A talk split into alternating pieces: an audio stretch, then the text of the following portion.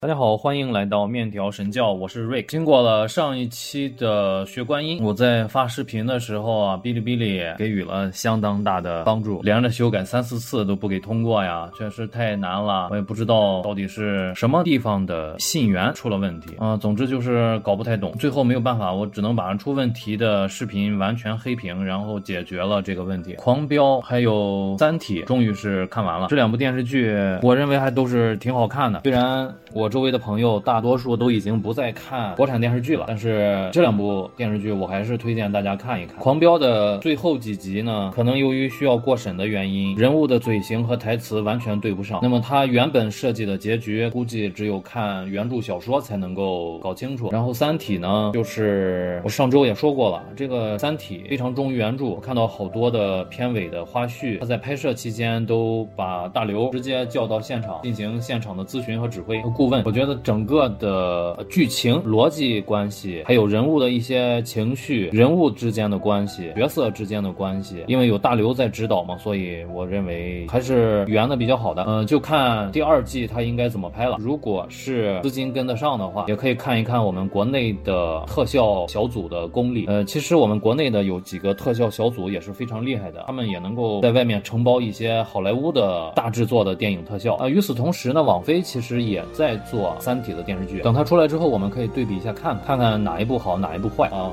本周我想介绍的电影是一部战争片，叫做《西线无战事》。去年这部电影拿奖无数，呃，算是比较火爆。加上去年俄罗斯开始入侵乌克兰，等于是又把这种战争系列的影片推向了一个热点。这部电影导演叫做爱德华·贝尔格，主演是菲利克斯·卡莫雷尔，现在豆瓣八点五分。他拿到了第九十五届奥斯卡金像。奖的最佳影片提名，还有第八十届金球奖的电影类最佳非英语片提名，还有第三十五届欧洲电影奖的最佳妆发奖。其实这部电影的摄影、视觉效果、音响也都在奥斯卡提名了，这也是给我印象非常深刻的几个部分。《西线无战事》改编自同名的小说，是德国作家艾里希·马里亚·雷马克描述第一次世界大战的反战小说。因为内容有非常强烈的反战意识，曾于1930年被德国纳粹党执政时的政府查禁。下面我要说一下第一次世界大战的背景，呃，它跟德国纳粹那个是不一样的，那是二战。第一次世界大战开始于1914年7月28号，结束于1918年的11月11号，主要发生在欧洲。当时欧洲的各大列强分为两个阵营，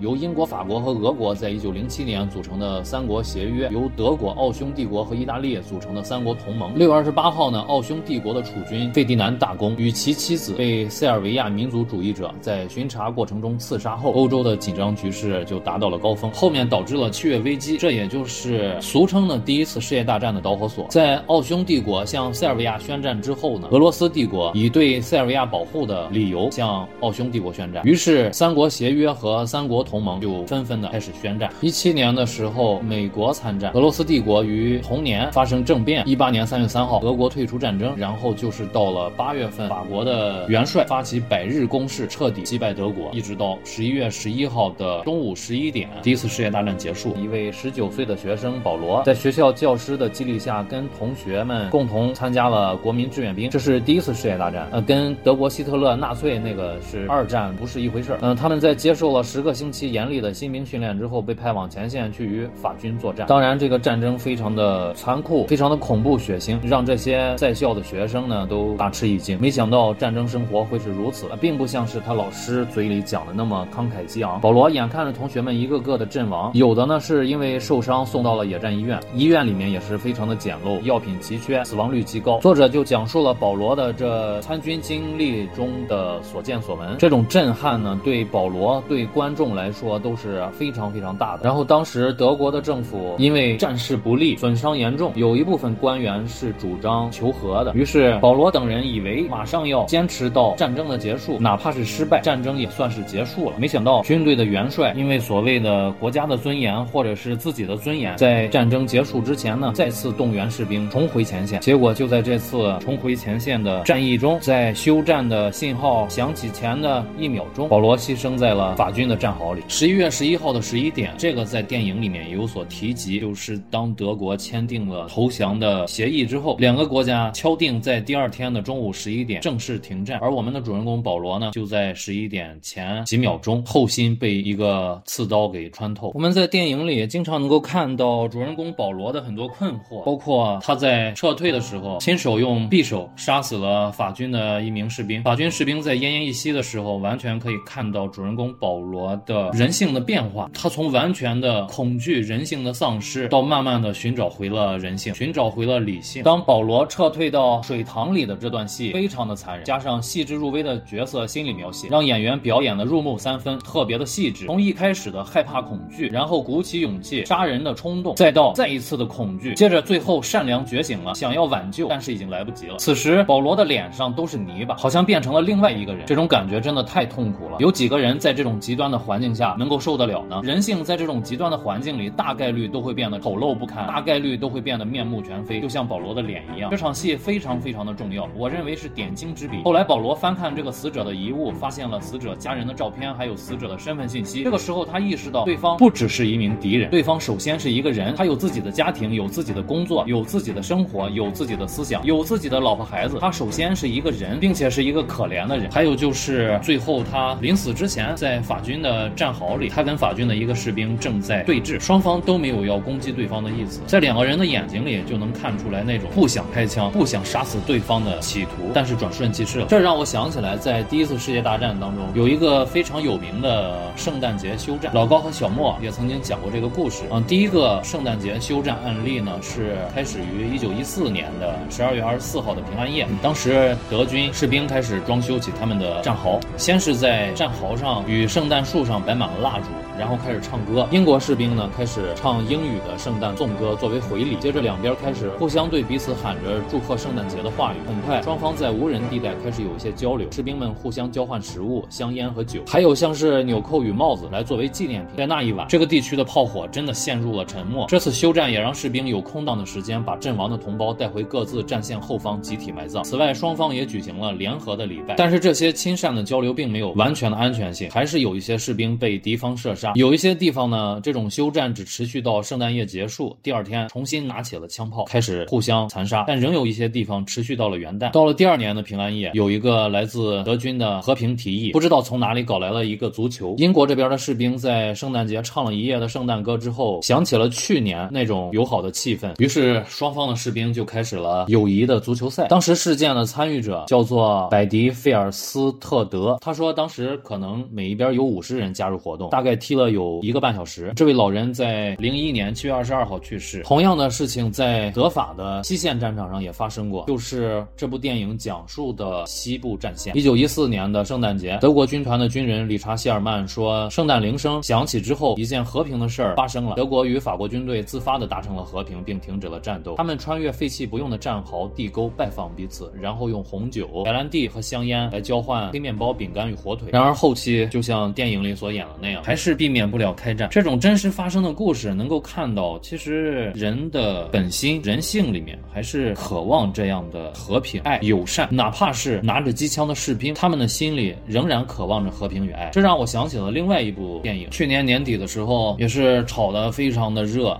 啊，评价非常的高，叫做六杠四十五，也叫做乐透大作战，来自韩国，导演是朴奎泰，现在豆瓣七点六分啊。这部电影讲述的就是在三八线驻扎的朝鲜和韩国的边防战士之间，因为一张彩票引发的和平友爱的小故事。看了之后也是非常的温暖人心呀。如果感兴趣的可以找来看一下，非常的轻松愉快。整部影片长达两个半小时。导演对于长镜头的使用使观众比较有代入感，然后就是他非常喜欢用广角镜头，不管是人物特写还是远景，人物特写可以突出角色的内心活动、细微的表情变化和脸上的污垢以及惊恐的神色，都能够牢牢地抓住观众。还有一个特点就是它的色彩搭配都特别的好看，不管是阴沉的冷色调还是明亮的暖色调，不管是阴暗的寒冷还是鲜艳的金黄，都特别的好看。有几个镜头简直太美了，比如说他们排队下火车去跟。法国的军事长官谈判，车头喷着蒸汽，背景是一片白茫茫的树林，然后还有就是漆黑的小路上连续行驶几辆军车，在拐过一个大弯之后，这几个军车轮流着关掉他们的大灯，这样的镜头还有很多，当然还有更多的蒙蒙亮的泛蓝的天空，还有飘雪的洁白的树林。影片整体的画风就是比较唯美静谧，导演在用上面的几种方法来营造一个整洁肃穆、寒风萧瑟的战争环境，用来突出战争的残酷和血腥。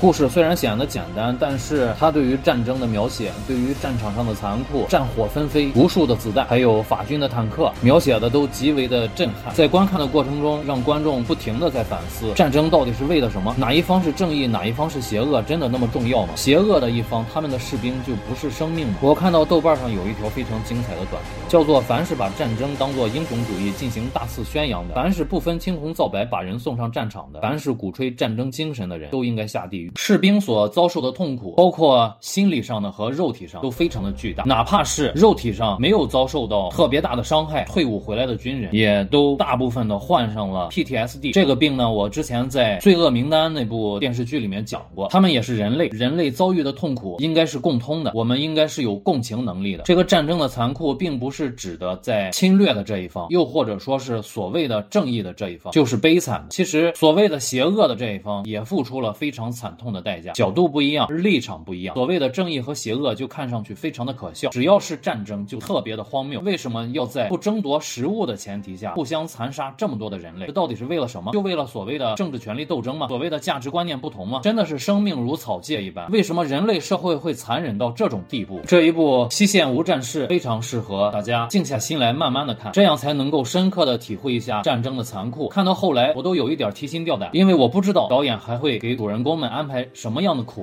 他们每一步的行动，每一个固定的特写，每一个场景的切换，我都在害怕。我实在是不忍心再让他们经受更多的磨难。在观看的过程中，我曾一度认为，在签订协议之前的那个夜晚自杀的同志死的最冤枉，因为他已经是一个伤员，而且在没有有效的消炎药的基础上，他注定会走向死亡。他自己心里也明白，马上就能够回国接受更好的治疗的前夜，他用叉子了结了自己的生命。后来，保罗和凯特知道停战协议已经签订，为了庆祝一下，他们再。再度来到一个农夫的家里，想要偷一点吃的，结果凯特被这个农场家的儿子用步枪杀死，他成为了到目前为止我心里面最冤枉的一个人。没想到最后导演把真正的重磅炸弹扔了出来，我们的主人公才是最倒霉、最可怜、最冤枉的一个人，真的太讽刺了。这些到底都是为了什么？到底什么才是更重要的？信仰更重要，还是尊严更重要？还是面子更重要？还是人民更重要？还是生命更重要？还是自由更重要？真的要为了自己的一己私欲，就让这么多的年轻人互相残杀、失去生命吗？这不是自私吗？作为一个个体，作为一个炮灰，他的牺牲到底能有多大的作用和意义？我还想说一点，就是这部电影是德国人拍的，他们在第一次世界大战作为一个战败国，能够有勇气拍摄出来这种反战题材的影片，用自己的失败或者是用自己的惨败来给全世界的人民、全世界的观众一个警惕，这是需要多么大的勇气？我觉得这才是一个正常的德国政府能够做出来的事情，正确的事情，或许会颜面扫地，或许会压力山大，但是它正确。我们。道歉，我们反思，我们承认，我们才能进步。这部电影为什么要叫做《西线无战事》？原著里有一段话：他于一九一八年十月阵亡，那天整个前线寂静无声，军队指挥部战报上的记录仅有一句“西线无战事”。这部电影在一九三零年就有过第一版，现在我们看的是第二版。一九三零年的老电影，现在看了仍然让人唏嘘。唏嘘是因为在三零年就有如此鲜明的反战意识，可是人类死后的战争却越来越残酷。不用去打仗的人，不断忽悠着一批又一批。年轻人去送死，到了战场，年轻人才发现战争残酷又毫无意义。西线无战事，其实是西线战事不断，到处是谎言。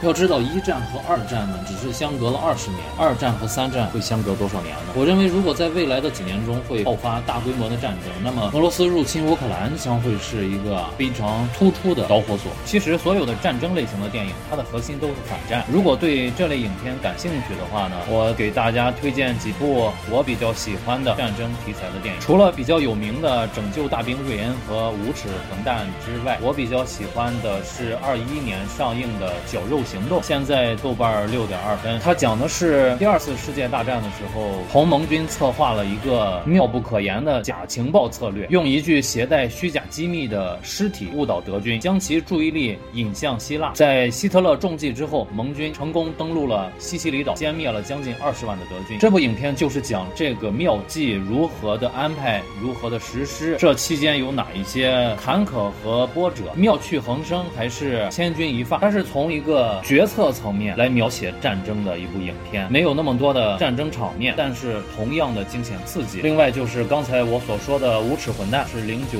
年的电影，昆汀塔伦蒂诺的导演，布拉德皮特的主演，豆瓣八点六分，非常的精彩好看。呃，这部影片就从一个全新的角度来诠释战争，跟美国的个人英雄主义特色呢是非常的接近，讲述了二战的时候八名美国犹太士兵组成一个刺杀小队，潜入德战法国，刺杀德国军人。这期间也发生了一些非常精彩离奇的故事。昆汀导演的摄影，还有剧情的编排、故事线的衔接、影片的色调，都会给人留下非常深刻的印象。下一部是二零一六年上映的《血战钢锯岭》，导演是梅尔吉布森，现在豆瓣八点七分，主演是加菲。这部电影同样也是描写了非常棒的战争场面，但是角度呢又跟这一部《西线无战事》有所区别。这部电影讲的是一九四五年二次大战接近尾声的时候，冲绳岛战役拉开序幕，好多美国士兵被派往冲绳，在这群人中间有一个不愿拿起武器的军医，他宁可背上拒服兵役的罪名被送上军事法庭，也不愿意拿起枪支。几经周折之下呢，他和战友来到了钢锯岭，枪林弹雨中，他的战友纷纷倒地，但是他在信念和信仰的支持下，凭一己之力拯救了数十条濒死的生命，也有些个人英雄主义的成分在。但是这部影片主要也是描写了战争的残酷以及信仰的伟大。最后一部，我想推荐一部没有着力点在战争的影片，是来自二零一九年的《乔乔的异想世界》，豆瓣八点三分，导演叫做卡伊加维迪提，主演有斯嘉丽约翰逊，还有一位小朋友叫做罗曼格里芬戴维斯。这部电影讲述了二战期间在德国统治下，小男孩乔乔和妈妈一个偶然的机会在家中藏了一个犹太女孩，而妈妈秘密为抵抗军工作。乔乔呢，因为年纪太小，他渴望加入希特勒青年团，所以他的脑海里面就幻想出了一个个颠覆版的希特勒。这个希特勒非常的可爱、天真、有魅力，是他的朋友，帮他应付生活中的困境。这部电影就是从一个孩子的角度来观察战争，来观察战争给不同的人群带来的影响。虽然是个喜剧，但是它的内核是悲剧。这部影片想要表达的深意，远远比喜剧这一个层面要深刻的多。我非常建议大家找来看一下《乔乔的异想世界》。那么这一期的西线无战事就跟大家分享到这里了。其实这部电影我很早之前就想看，但是一直没有找到合适的情绪和时间段。我相信大家应该也会有这种感觉，就是我也明知道它是一部非常好的片子或者是电视剧，但是总感觉不想看。明知道是一道好菜呢，但是不想吃。这种时候大概率就是因为自己的情绪啊和这部影片可能不太匹配，或者是我暂时不想接受这部影片想要传达给我的情绪。一旦碰到这种情况，也没有什么好的解决办法，就只能够慢慢的等机会。因为这种原因呢，我可能也错过了一些非常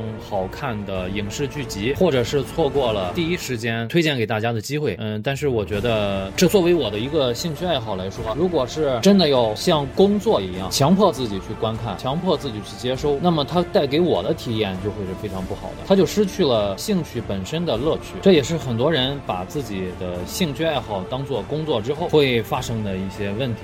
所以我在这方面也不是特别的强求。我这几天比较感兴趣的电影应该是《满江红》《流浪地球二》，还有《蚁人与黄蜂女》，希望能够找时间看一下。电视剧这边我其实也落下了挺多，还都是挺优秀的剧集，包括《克拉克森的农场》第二季，第一季我们之前讲过了，还有《最后的生还者》，它是根据游戏改编的美剧，也非常的好看。春节之前我在看的是泰隆的那个《塔尔萨之王》，我还没有看完，那个估计要收一下尾。然后今年的任务还。想要看一下《继承之战》，因为今年《继承之战》会有最新的一季播出，所以我想连起来看一下。如果有更优秀的影视作品，我会第一时间告诉大家。最后，我还想特别感谢 Narrator 古语独立摄影师对我的支持，真的非常的谢谢你。好的，那么这一期的面条神教就到这里了，我们下期再见，拜拜。